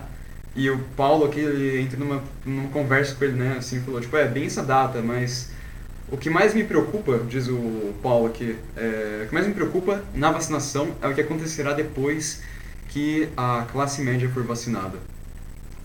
Mas qual é a preocupação? Não sei se eu entendi. É, A preocupação do Paulo aí. é, Paulo, se você puder dar uma elaborada um pouco melhor aqui, É. só aí pra gente trazer mais pro debate. lembrando, assim. né? É, lembrando que assim é, temos que vacinar aí para que a, a vacina seja, claro, cada um que se vacina está se protegendo individualmente, mas para que a vacina ela surta o efeito social dela de controlar o vírus na sociedade, protegendo inclusive quem não se vacinar, né? Precisamos ter pelo menos 70% da população vacinada, pelo menos. Isso. Natasha Costa coloca, né, que gasolina é ouro e agora uma loucura. Pois é, nossa senhora, não, ouro líquido sempre foi, não, e agora é, se me permite o abuso, já que você mencionou o ouro aí, eu acho que agora a gente pode dizer que ela virou o ouro dos tolos aqui no Brasil. né? Sim. Não, assim, essa história assim, de segurar os preços da, da Petrobras, do petróleo, isso nunca deu certo. É, pois é, né? tanto que o, o- o- os, os próprios é, é, conselheiros que pediram demissão aí, não, é, eles disseram que eles estão fazendo isso, né? falaram isso em bastidores, evidentemente, mas porque essas, essas decisões, aí, vale dizer que desses cinco, quatro foram indicados pelo próprio governo, né? É, eles estão pedindo demissão porque são, é, é uma intervenção populista que lembra muito é, que os governos petistas fizeram antes, não? E que tanto criticaram e que tanto prejuízo causou para a Petrobras e para o Brasil, não? E agora o governo está fazendo a mesma coisa. Mais uma vez, mostrando essa total, assim, contradição, assim, no próprio discurso deles, né? É, mas agora Aham. é, o populismo abraçou, o centrão é o centrão está dominando. É foco né? do governo. Abraçou, Uhum. o liberal. Se alguém achava que esse, em algum momento que esse governo era liberal, não? Nunca foi. O Paulo Guedes dá até para ter quase pena do Paulo Guedes. né? É, não, não. Porque ah, o cara não consegue fazer nada. Nada, não. Tá lá. Eu não sei, é muita resiliência, muita resiliência para dizer o mínimo, né? Não, pois é, assim, toda aquela base, assim, o... Não todo, né? Porque acho que não dá pra generalizar, mas eu diria que boa parte da, daquela base liberal que votou no Bolsonaro lá em 2018, assim, já a vontade realmente de cair fora mesmo. Não, zero liberalização. Nenhuma empresa estatal foi privacidade. Privatizada. Eu Confundi com a privacidade aí, né? Nenhuma, né? Ou seja, que era uma das bandeiras, aliás, do Bolsonaro e do Guedes, não, é, a privatização. Vale dizer que o secretário de privatização lá da equipe do Guedes foi um dos primeiros a pedir demissão aí desse governo no ano passado, né? Assim que aparecer alguém em 2022, um outro candidato que traga pautas assim, tipo, como essas, né, de privatização, assim, que interessa os liberais, assim, Vamos cara, ver, aí temos um ruído é aí, né? muito provável, assim, que eles vão, justamente, né, trocar do Bolsonaro Mas e vão vamos já pra chegar esse aí, vamos, cara. vamos pro próximo assunto que acho que a gente já até- Vamos, tá super ligado já. A gente já está aí, não, pessoal, vamos aí para o nosso próximo assunto que vamos falar justamente de eleição, né? É, grandes movimentos acontecendo aqui nessa semana, não? Com o governo aí empenhado em desmontar a Lava Jato, não ressurge a esperança do Lula, não? Sei que é um negócio impensável ah, até mês passado, não? Su- Ressurge a esperança do Lula ser candidato a presidente em 2022, não? Surpreendeu muita gente no próprio PT, não? É, a defesa do Lula insiste na tese da suspeição do Sérgio Moro, não, que se for comprovada poderia anular as condenações do petista, não, abrindo caminho para a candidatura. Hoje, aliás, a defesa pediu o cancelamento de habeas corpus de 2017 ainda, mas era com relação à suspeição dos embarcadores. Não. A questão agora é a suspeição do Sérgio Moro. Não. É, mas aí, né, o negócio fala, cara, o Lula vai se candidatar, né? Será que. Qual é a chance do Lula? Não? E é mais do que isso, não. É, num provável, possível, pelo menos, não, é, é, segundo turno, ah, será que o Lula, afinal de contas, ele venceria o Bolsonaro, porque o Bolsonaro vai para o segundo turno, isso daí, a menos que aconteça uma grande reviravolta, não há dúvida que o Bolsonaro vai para o segundo turno. Não. Mas se o Lula fosse com ele, será que ele venceria? Não? É, é, veja só, no meio do mês passado, não, o Lula tinha decidido, ele decidiu praticamente é, sozinho que o Fernando Haddad seria o candidato a presidente do PT, né? Aliás, ele já tinha até intimado a Haddad a, colo a colocar o pé na estrada, não, para começar a fazer campanha, não. O que, aliás, deixou os partidos de esquerda bem desgostosos, porque o Lula decidiu isso meio que sozinho, né? O relacionamento entre eles já não está muito bom, diga assim, entre os partidos de esquerda, a oposição está muito desintegrada, não? E piorou ainda mais, não? Ah, e o Haddad ainda tem que comer muito feijão né, para se aproximar do Bolsonaro, que lidera todas as pesquisas de intenção de voto entre os possíveis candidatos a presidente para 2022. Né? Naquele momento, lá atrás, no mês passado, o Lula até tranquilizou o Supremo Tribunal Federal, dizendo que ele, tava, ele ia se submeter à lei da ficha limpa, que se ele tivesse ainda com as condenações ele não ia tentar nada, mas veja só, não, duas semanas se passaram, né, até que o ministro do Supremo, Ricardo Lewandowski, permitiu acesso da defesa do Lula aos, aos infames diálogos é, entre os promotores da Força Tarefa da Lava Jato e o então juiz Sérgio Moro, né, e aí os advogados eles puderam constatar, não, segundo eles, a extensão do comprometimento, não apenas do Moro, como do coordenador do Deltan Delagnol, não, é, e até do então, do então procurador-geral Rodrigo Janot. Não, isso segundo a defesa. Não. Ah, verificaram que a justiça teria dados suficientes para considerar Lula vítima de uma perseguição. Bom, ampliaram-se então as expectativas até aí limitadas do, do é, é, limitadas ao triplex. Não? Agora seria possível rever também o caso do sítio de Atibaia. Não? E se realmente essas duas sentenças forem anuladas pela suspeição do Moro, o Lula é, recuperaria os direitos políticos dele e aí poderia ser candidato. Não? Uhum. É, a defesa pode até pedir a extensão dos argumentos do triplex para o sítio. Não? Ah, e, e, é verdade que não há nenhuma garantia de nada. Né? Nada impede que o STF adote mais uma solução híbrida. Não? Poderia, por exemplo, reconhecer a suspeição do Moro, né, anulando as condenações, mas sem restabelecer os direitos políticos do Lula, né, que permaneceria, nesse caso, inelegível. Né? E porque a gente tem esses Frankensteins aqui no Brasil. Né, né? Aliás, um deles aconteceu também com relação aí a, a um, a um desse presidente petista, não, no caso da Dilma, ela, ela sofreu impeachment, foi deposta mas, contrariando até o que diz a Constituição, ela não perdeu os direitos políticos, não.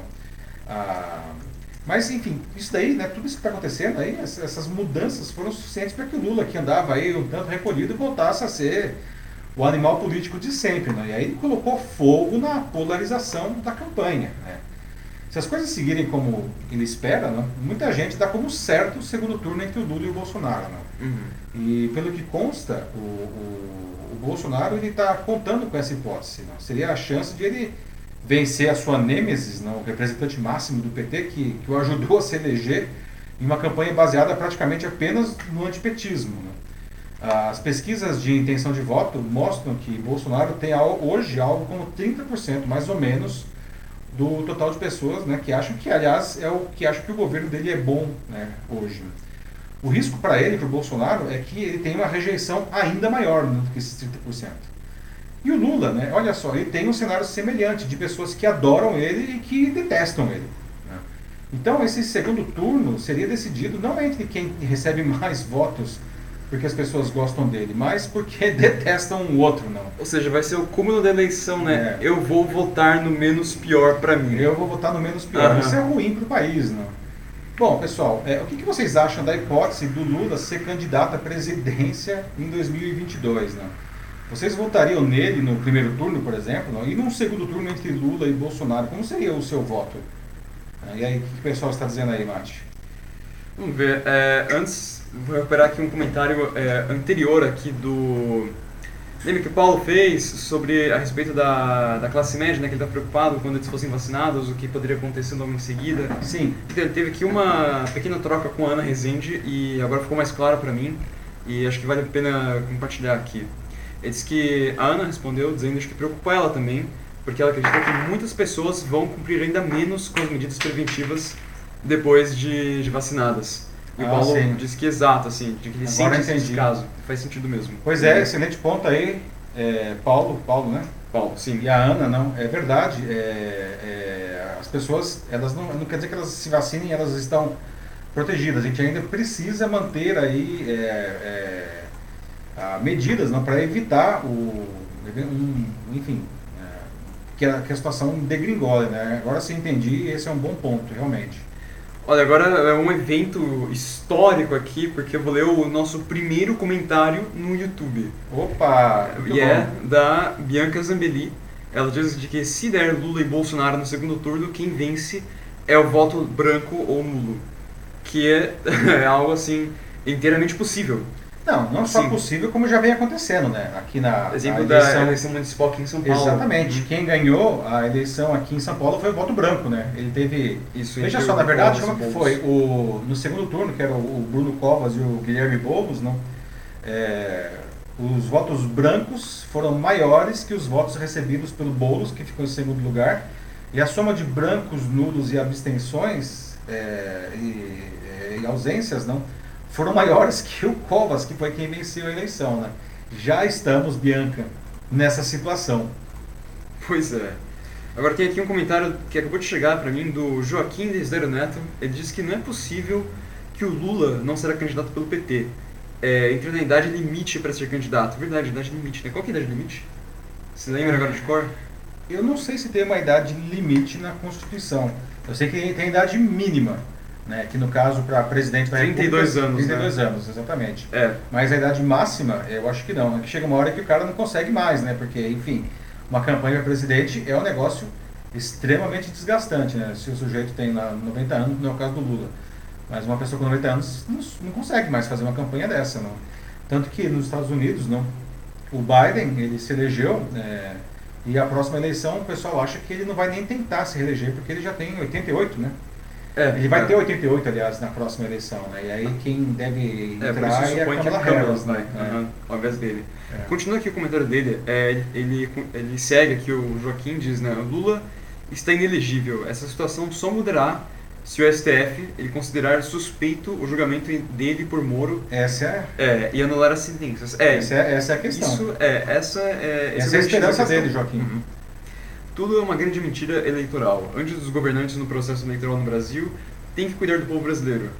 Mas, como é de costume, né? ponto, né? Como é de costume, não é isso que acontece. Não, é só olhar o que está acontecendo no Congresso. Né? Os uhum. caras estão mais preocupados em votar a PEC da imunidade do que votar a PEC para restabelecer o auxílio emergencial, que já está dois meses parados, as pessoas não estão recebendo.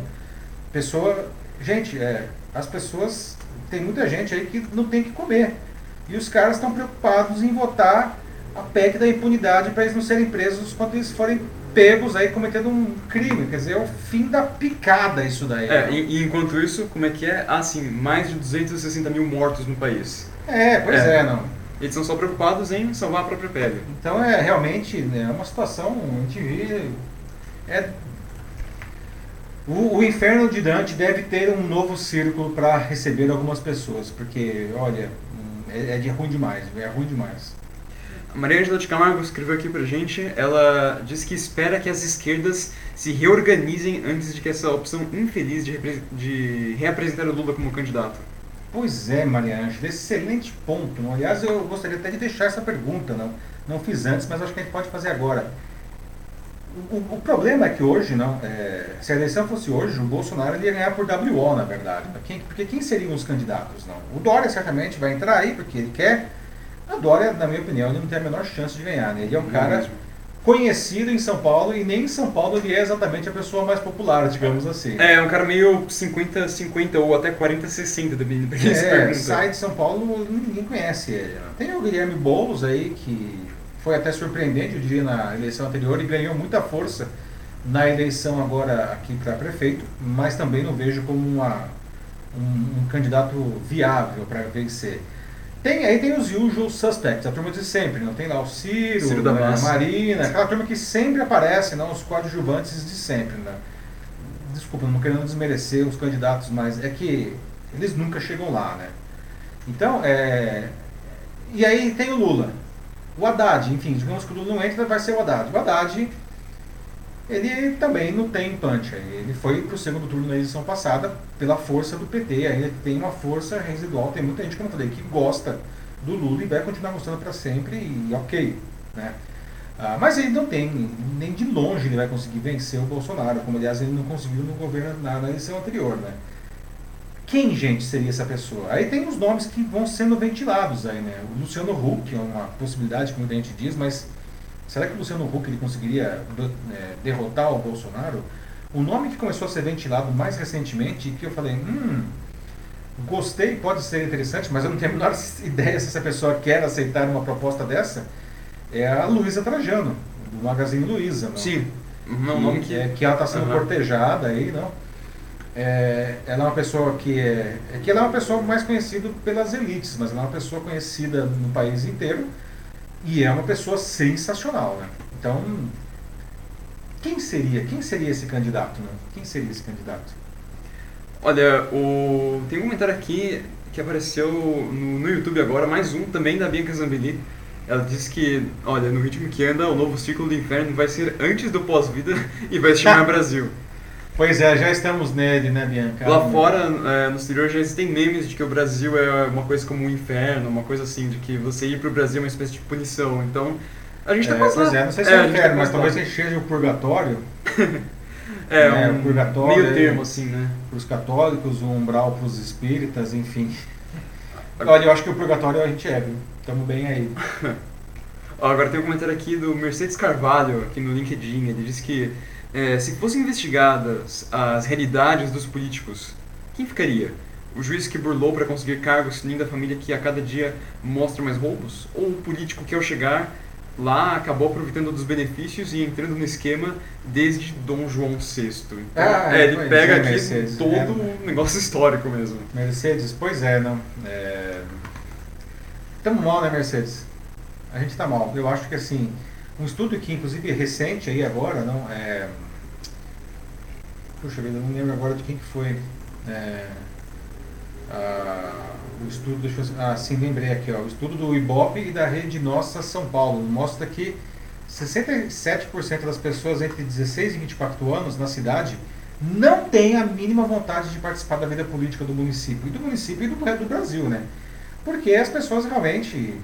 Não tem como culpar elas por isso. Não, não, não tem mesmo. Cara, não, assim, cara, é, é, é muita sujeira, é muita sujeira, não. E aí, uma pessoa que. Eu acho que é uma pena, porque eu acredito que teríamos excelentes candidatos nessa nova geração aí, que, que poderia trazer aí uma, um ar fresco, não, de renovação ah, para a política, não. E essas pessoas, elas simplesmente nunca vão entrar na corrida política por causa da sujeira, não. E aí a gente fica né, nessa coisa como a, a Mercedes, né? Falou, né? É, Mercedes. Mercedes uhum. né? Muito bem. Olha, é... agora aqui o pessoal está quebrando um pouco o gelo também no, no, no, LinkedIn, né? O Joaquim fala, vote Cabo da Ciolo já, e o Paulo, o Paulo de Aquino Ferro Episcopo responde, diz que não. É, Cabo da Ciolo nada, o futuro do Brasil é o Imael. Emael, nossa, Emael, mas ó, uma coisa é o seguinte, se o Emael ganhar, uma coisa eu tenho certeza que nós teremos. O Aerotrem. Que é a plataforma. Não, não, o é o Levi Fidelix. Ah, Levi Fidelix. Levi Fidelix, Desculpa, confundi. O Emael é e, e, Emael, um democrata é cristão. cristão. Pois é, é verdade. Nossa, Confundi. O Levi Fidelix é o, Ele o aparelho é, O aparelho escritor não reproduz. É, pois é, mano. E o do Aerotrem, né? É, o Aerotrem E o cabo da Ciolo é o Glória, Glória a Deus. A Deus. É, pois é. Né? Subiu, subiu um monte lá, não sei das quantas lá, antes da, da eleição, pra Nossa, gente, conseguir é. a bênção É folclórico, de Deus, não, é folclórico. Ele sempre teve candidatos folclóricos. Quem aqui é mais velho deve se lembrar certamente do Enéas. Eu tô pensando nele também. O Enéas, não, um dos candidatos mais folclóricos da, da história da política brasileira, que tinha parcos segundos para falar e ele falava num ritmo assim, parecia um disco de 78 rotações, né? ah, e aí terminava com o seu é, tradicional bordão, meu nome é Enéas. E aliás, ele conseguiu muitos votos, inclusive para presidente. Talvez até por pelo pitoresco, digamos assim. Ah, no Brasil isso faz sucesso, assim, é. tipo, pitoresco. O caso do macaco Simão também, né? Quando, quando ainda tinha as urnas, as urnas e as cédulas de papel que as pessoas escreviam, né? Lembram? Do Macaco Simão, que recebeu um monte de votos. As pessoas, o Macaco Simão era um macaco de um circo, né? E as pessoas foram lá e elas faziam, tinham lá todos os quadradinhos, elas colocavam um quadradinho novo e escreviam Macaco Simão. O Macaco Simão teria sido eleito deputado. Tinha voto para ser deputado. É, o Denis ele coloca aqui né, de que a esperança dele é de que o governador de Minas se candidatasse, que seria um grande diferencial. Diz que não está defendendo, mas ele fala assim que tem um olhar diferente. Eu é, não posso dar meu parecer nisso, Denis, porque eu não, não conheço assim, o governador de Minas, né, mas... É, bom, assim, o fato... O, é, o, prefeito de BH também tem feito algumas coisas interessantes, assim, de novo, né, não, eu não sou de Minas, não acompanho de tão perto assim a política, não, mas o prefeito de BH tem feito algumas coisas, parece que, não sei, posso estar enganado, desculpa, se tiver alguém de BH que pode me ajudar. Né? A gente precisa encontrar um nome, gente, precisamos encontrar um nome, porque hoje, ao meu ver, não existe nome viável né, para enfrentar o Bolsonaro na próxima eleição. Vai ganhar por WO. Vale dizer que, como acho que foi a Bianca que falou dos votos brancos ganharem, né? Lá no YouTube, sim. Veja só, vamos fazer aqui uma conta de padaria. Não? Se 50% da população votar branco, neutro ou simplesmente não for votar, como que aconteceu aqui na eleição de São Paulo, dos 50% restantes, o Bolsonaro já tem 30%. Logo, todos os demais candidatos ficariam, eles dividiriam uns 20%. Nesse cenário, o Bolsonaro ele poderia se eleger no primeiro turno, não? porque ele teria 50% mais um dos votos válidos, que são os 50%. A situação ela é, é desse jeito, então estamos nessa situação. Né? É claro que quando começa para valer a campanha não, é, eleitoral, muita coisa muda rapidamente. Não? Esses são números aí com pessoas que não são nem pré-candidatos, aí são só possíveis candidatos, não? mas temos que fazer aí a avaliação. Né? Bom, né, gente estava aqui né, falando do Imael até agora há pouco, né, o Denis até falou do gato que aparece aqui atrás, estava de passagem. Uh, né? Pois é, o Smash. O Smash, a gente pode lançar o Smash como candidato, né? Teve o Macaco Simão como candidato, por que não o Smash, o nosso contra-regra? É, mas aqui o, o Paulo de Aquino já veio e deu um choque de realidade aqui mais uma vez, aqui no, no chat, com os comentários dele. Disse, né, ah, que honra de ter um país que se reveza entre as elites e que jamais deixará de se apoiar nas elites agrárias. É, pois é, Paulo. Pois é, né? Alguns poderiam dizer aí, não, que enfim, o Lula é, foi o candidato em que, que não representava as elites, não, mas verdade seja dita, não. O Lula ele só conseguiu se eleger depois de muitas tentativas, não, desde a eleição que o Collor ganhou, depois perdeu duas vezes para o Fernando Henrique. Ele ganhou depois, na eleição seguinte, quando ele colocou lá um empresário conhecido como seu vice, não e, e fez as pazes realmente com o mercado. Né? Até era o Lula Paz e Amor, lembra da história lá? Né? O cara tomou um banho de loja, se apresentava de terno. Né? Então, nesse caso, o Lula ele é da elite ou não é? Né? O Paulo traz aí um, um comentário muito interessante. Sim, não tem como chegar no topo, pelo, pelo menos não no nosso Brasil de agora, ou devo adicionar aqui no Brasil, que sempre tivemos, né? Não tem como se chegar lá em cima sem você ter algum tipo de conciliamento com a elite. Essa é, é a verdade. Uhum. Verdade é essa que o, a sociedade brasileira ela tem um forte traço conservador e ela tem medo de mudanças. Isso sim, nós sempre sabemos, soubemos. Né? Olha, é, acho que dá tempo aqui, ó. Tem um comentário rápido e tem um outro comentário aqui que eu vou ler também do YouTube. Vamos lá então. A da Maria Angela de Camargo, ela fala aqui no, LinkedIn, né, de que fica pensando na falta de é, que faz um candidato do tamanho do Brizola nesse cenário. Leonel Brizola! É, quem lembra do Brizola? Você, acho que o Matheus não lembra do Brizola, é, porque o Matheus não tinha eu, nascido. Por isso eu perguntei pra vocês não. quem lembra do Brizola, porque eu certamente Brizola, não. Esse sujeito é um filhote da ditadura. Lembra? Eu só estudei. Filhote da ditadura. Nossa, nunca me esqueço lá, ele chamava o Collor, né? Filhote da ditadura. Mas o, o Brizola realmente era um... O Brizola era um cara que poderia fazer frente. O Brizola, o Covas, o Covas, o Mário Covas, né? Não o atual. Não o Bruno Covas, né? O Mário Covas certamente era uma pessoa que faria, né? Tivemos bons políticos aí na, na redemocratização. Tancredo Neves, né? Tantos nomes importantes nós, que nós tivemos aí. Homens de ideias. Não estou dizendo que ninguém seja santo aqui, tá? Mas eu acho que pelo menos eles estavam, enfim... Pelo menos no momento... Muito é... acima da nossa média atual. Né? E pelo menos assim, no momento, assim, jogando eles somente pelas ações que eles tomaram naquela época, né? Não tem como pensar nas ações que eles tomariam agora, né? Mas o que eles fizeram naquele momento, pelo menos assim, tipo, da forma que eu enxergo, o coração deles estava no lugar certo. É, pelo menos é. isso. E um último aqui é o do YouTube, da Bianca, né? A nossa Olá, Bianca, nossa fiel comentadora do YouTube Muito aqui. bem, obrigado. ela diz que acha que o ideal seria uma união de todos os partidos contra o Bolsonaro. E, mas ela coloca aqui, abre uma, um parênteses grande, diz que, claro, que estou vivendo no mundo das ideias de Platão com essa ideia.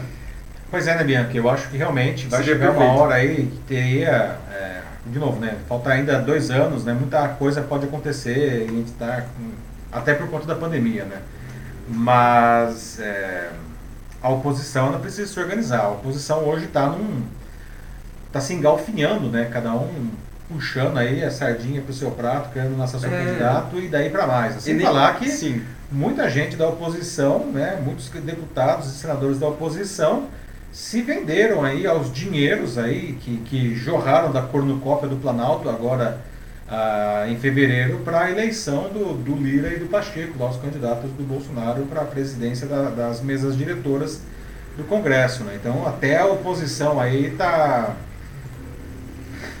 perdida. É grave, assim, a oposição não tem forma, né? assim, quem é ou o que é a oposição é, é, de hoje. O Bolsonaro agradece, né? Tá realmente, tá, hoje ele está sozinho nessa corrida, está sozinho. Sim. Né? Vamos, para o nosso último assunto, olha só, 10 já? e 16, né? Nosso último assunto aqui para nós é, darmos uma risada no final. Mas, uhum. gente, o assunto é sério, não é mentira, tá? É... Nossa notícia bizarra. Que tal dar um passeio diferente, pessoal? Passeio um pouco mais longo do que a gente costuma dar, não? A ideia é dar uma voltinha ao redor da Lua. Literalmente, não? E de graça, tá? É isso mesmo que você ouviu, né? Um bilionário japonês criou um concurso para levar oito pessoas para esse voo espacial com ele em 2023, não? E aí, o que você acha da ideia? Topa?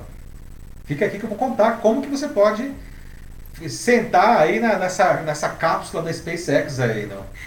O, o, o bilionário japonês, é esse daí, não? Que é o isso, é, é, Yusaku Maizawa, né? O, e o Saco Maizawa, que ele é o magnata da moda online lá no Japão, uh, é o primeiro cliente privado que reservou um voo a bordo da Starship, que é o futuro foguete tripulado da SpaceX, que é a empresa aeroespacial do Elon Musk, ainda que está no alta, no auge agora. Né? Inicialmente ele esperava encontrar uma amiga para ser sua, sua para sua viagem ao redor da Lua, não. E ele criou inclusive um concurso direcionado a, entre aspas, mulheres solteiras com mais de 20 anos. Mas aí ele ficou, né, mudou de ideia porque recebeu 30 mil candidaturas. Não. Aí falou, bom, vamos fazer diferente. Aí disse que ia convidar seis ou oito artistas para acompanhar ele na viagem. Só que aí ele mudou de ideia de novo, porque ele falou, bom, qualquer pessoa que faça algo criativo pode ser denominada um artista. Então ele abriu o concurso para qualquer pessoa do mundo. Os candidatos precisam cumprir dois critérios: disposição para, segundo ele, ultrapassar os limites da criatividade e ajudar os outros membros da tripulação a fazer o mesmo. Né? No total, 10 ou 12 pessoas vão participar dessa viagem ao redor da Lua. O calendário ele prevê que os potenciais astronautas devem apresentar as candidaturas até 14 de março. Fique esperto, tá chegando. E a primeira seleção vai acontecer uma semana depois. Né? Não foram anunciadas as datas para as outras etapas, uma missão e um encontro online. Mas as entrevistas definitivas e os exames médicos eles já estão previstos para o fim de maio desse ano, ou seja, é rápido o negócio, então não dá para perder tempo. Tá? O Maizawa e os seus companheiros serão os primeiros viajantes lunares desde a última missão americana da, do projeto Apollo. Essa última missão foi em 1972. Né? Bom, isso se a SpaceX conseguir concretizar e lançar esse foguete novo. Né? É, dois protótipos caíram recentemente, nos últimos meses, quando estava tentando pousar. Mas o, o Elon Musk ele está confiante que vai dar tudo certo e vai estar tá pronto, inclusive, antes de 2023. Né? Antes do voo do Maizawa, a SpaceX prevê o lançamento de sua primeira missão de turismo espacial. Uma missão essa daí é, um pouco mais modesta. Né? Ela vai simplesmente orbitar a, a Terra na órbita baixa. Né? Deve acontecer no fim desse ano agora. Né? Nesse caso, nessa, nessa primeira missão aí, não, vão ser usados os foguetes de lançamento reutilizável, o Falcon 9, que está sendo usado, que tá todo mundo fala, nossa, que demais, não? E o Crew Dragon, lá, aquela nave não, que vai no Falcon 9, não? Que, que ultimamente já fez vários voos, aí, dois voos ou três, não me lembro agora, para a NASA. Não? Bom, essa missão agora, não, no final do ano, já tem um milionário também, só que esse é um, um americano, é o Jared Isaacman, que também ofereceu três vagas para para pessoas, não? e a primeira que já foi a, a escolhida, não?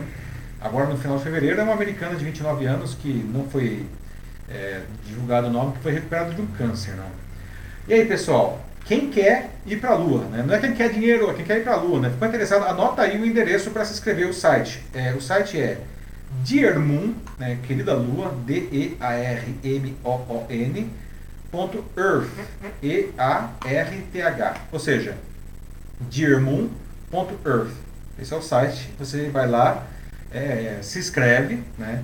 E fica esperto na data do dia 14 aí, não. E aí, pessoal, quem que vai pra Lua? Bom, olha, o Paulo de aqui no Ferro Episcopo aqui estava ainda falando né, sobre o assunto anterior, né, sobre a proposta da Bianca sobre a união dos partidos, né, e como isso talvez poderia gerar uma grande é, instabilidade, né, num, depois assim da, das eleições, uhum. como seria algo preocupante e é realmente algo a se pensar, mas aí de repente entrou o assunto da Lua e ele já, pera, de graça. Para assim tudo na Lua.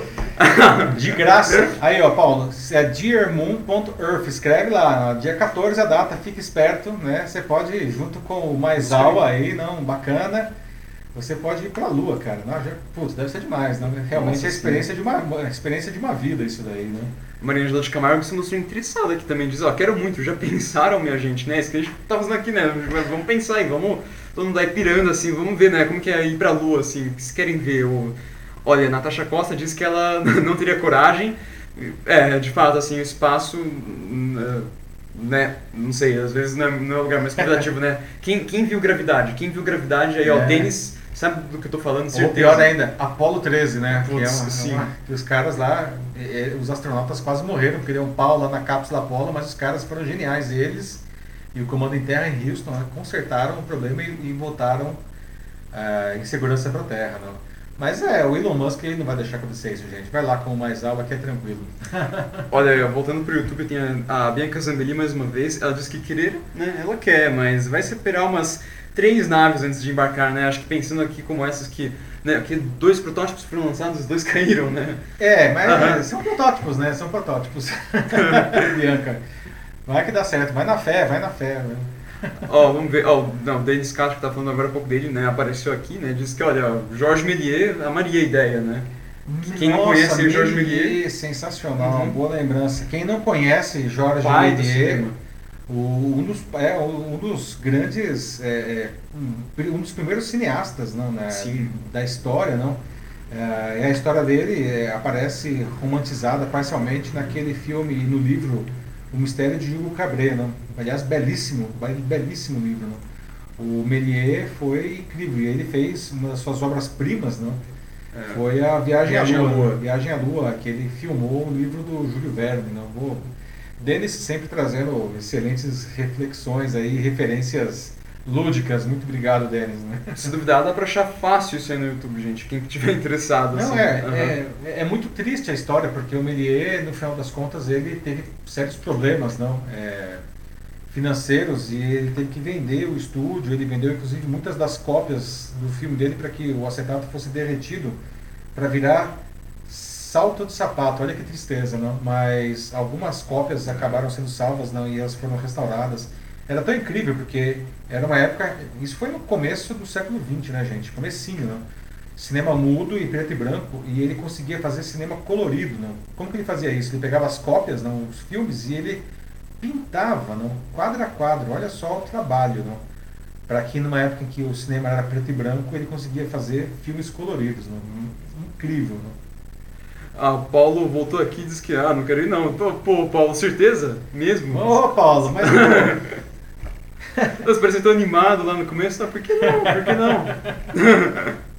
Ó, a Sabrina Ferreira diz né, que, ó, que ela quer, né, de preferência logo após as eleições de 2022. Ó, e vai ficar pronto antes pois de 2023, é. segundo o É, olha só. É, é a oportunidade perfeita, Sabrina. Vai atrás. Vai Sabrina, atrás. vai que o resultado da eleição de 2022 é ruim, não, pelo menos logo depois aí de tomar posse, seja lá quem for, aí pelo menos dá para dar um, um bordejo, como diz lá no interior, né? A Maria Ângela lá de convir comigo, a gente pode dar um bordejo pela lua, não?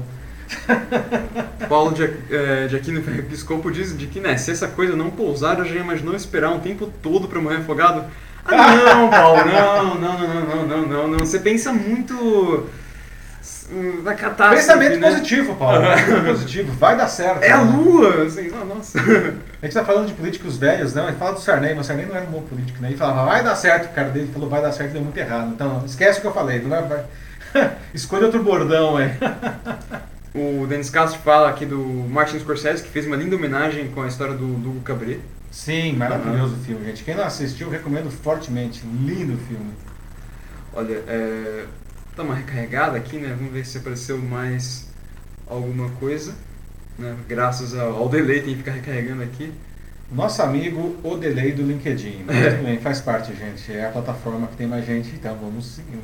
Oh, o Dennis, debate tá tão bom, tão bom o debate. Denis trouxe outro filme aqui, né? É, falou do Perdido em Marte também, é, em resposta ao, ao fato de que você tem gravidade, né? A Natasha Costa reconheceu, né? Falou, nossa, gravidade é tenso, mas é tenso, o né? Perdido em Marte, então, aí com o Matt Damon, que o Dennis Castro está citando aqui, Boa. esse é pesado, ainda mais pesado talvez, é. né? Ainda mais longe, né? E, putz, assim, o cara aprende ali sozinho, assim, até que sobreviver por conta própria, plantar a própria comida, assim, num ambiente... Bom, aqui já estou fazendo Marciano. filme, né?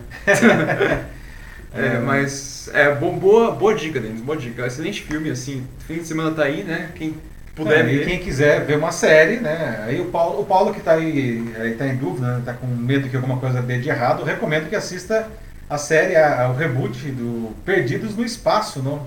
que está disponível Excelente na Netflix. Né? Pô, muito legal. Danger Robinson, né? E aí, pessoal, vamos encerrando. Olha só, hoje realmente parece que nós nos livramos, exorcizamos os problemas de conexão.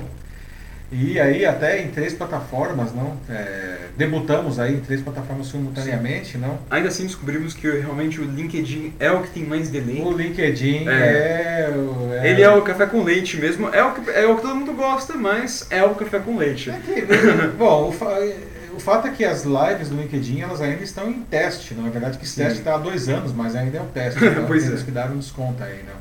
Agora cá entre nós, dois anos já dá para ter resolvido. Mas enfim, né, a conversa foi excelente. Gostaria de agradecer aí o pessoal que é, não foi para balada e ficou com a gente nessa sexta-feira à noite. Né? Sim. E com essa conversa super boa, né? Hoje uma edição longa, né? 10 e 27, quase praticamente uma hora e meia de edição. Muito obrigado a todos vocês aí, não, é, e o vídeo continua disponível aqui nas três plataformas, né? Se alguém vir gravado, pode deixar seus comentários que eu leio todos depois, né? Infelizmente a gente não consegue ler tudo aqui porque não dá, né? Mas eu leio todos os comentários depois e nas três plataformas, tá? E amanhã está disponível também com podcast. Então, pessoal, Ótimo fim de semana, certo? E na semana que vem, na quinta, voltamos ao nosso dia original, portanto, quinta-feira, às 21 horas, estaremos de volta com a edição 59 do Jornal Live. Estamos chegando próximo à edição 60. Pessoal, um é. abraço para todos vocês. Até mais. É isso aí, gente. Vou agradecer aqui a participação de todos vocês, né? Engraçado que a gente ficou aqui né, uma hora e meia, uma hora e meia muito gostosa. Nem foi, a, acho que, a, a nossa é, live assim com, com mais pessoas participando, mas nossa, vocês que ficaram aqui, realmente vocês carregaram o dia, assim, vocês mandaram muito, bom, muito, muito bem, bom assim. Obrigado aí pela participação animal de vocês. É, que finalmente a gente descobriu o problema, né? Que bom, assim. Resolvemos o problema. Resolvemos o problema. Nada como ficar muitas horas com o suporte do, da plataforma. É, mas é, foi muito legal mesmo aqui fazer isso aqui com vocês. Vamos ver como a gente organiza para a semana que vem, né? Vamos ver se vocês curtiram esse estilo da, das três plataformas, né? Eu sei que a Bianca curtiu, que está lá no Bianca YouTube tá lá, agora. firme, né? No YouTube, obrigado, nossa youtuber aí, Bianca, né? Mas vamos, vamos ver, assim, vamos, vamos conversando, vamos trocando uma ideia, vamos ver como a gente faz isso na semana que vem, então. Quinta-feira, Quinta nosso horário noite, normal, 9 da noite. Nas três plataformas. E aí vocês escolhem as que vocês gostarem mais, certo? Isso aí. Bom, é isso aí, Tchau, galera. Pessoal. Valeu, obrigado, assim, bom final de semana e até a próxima.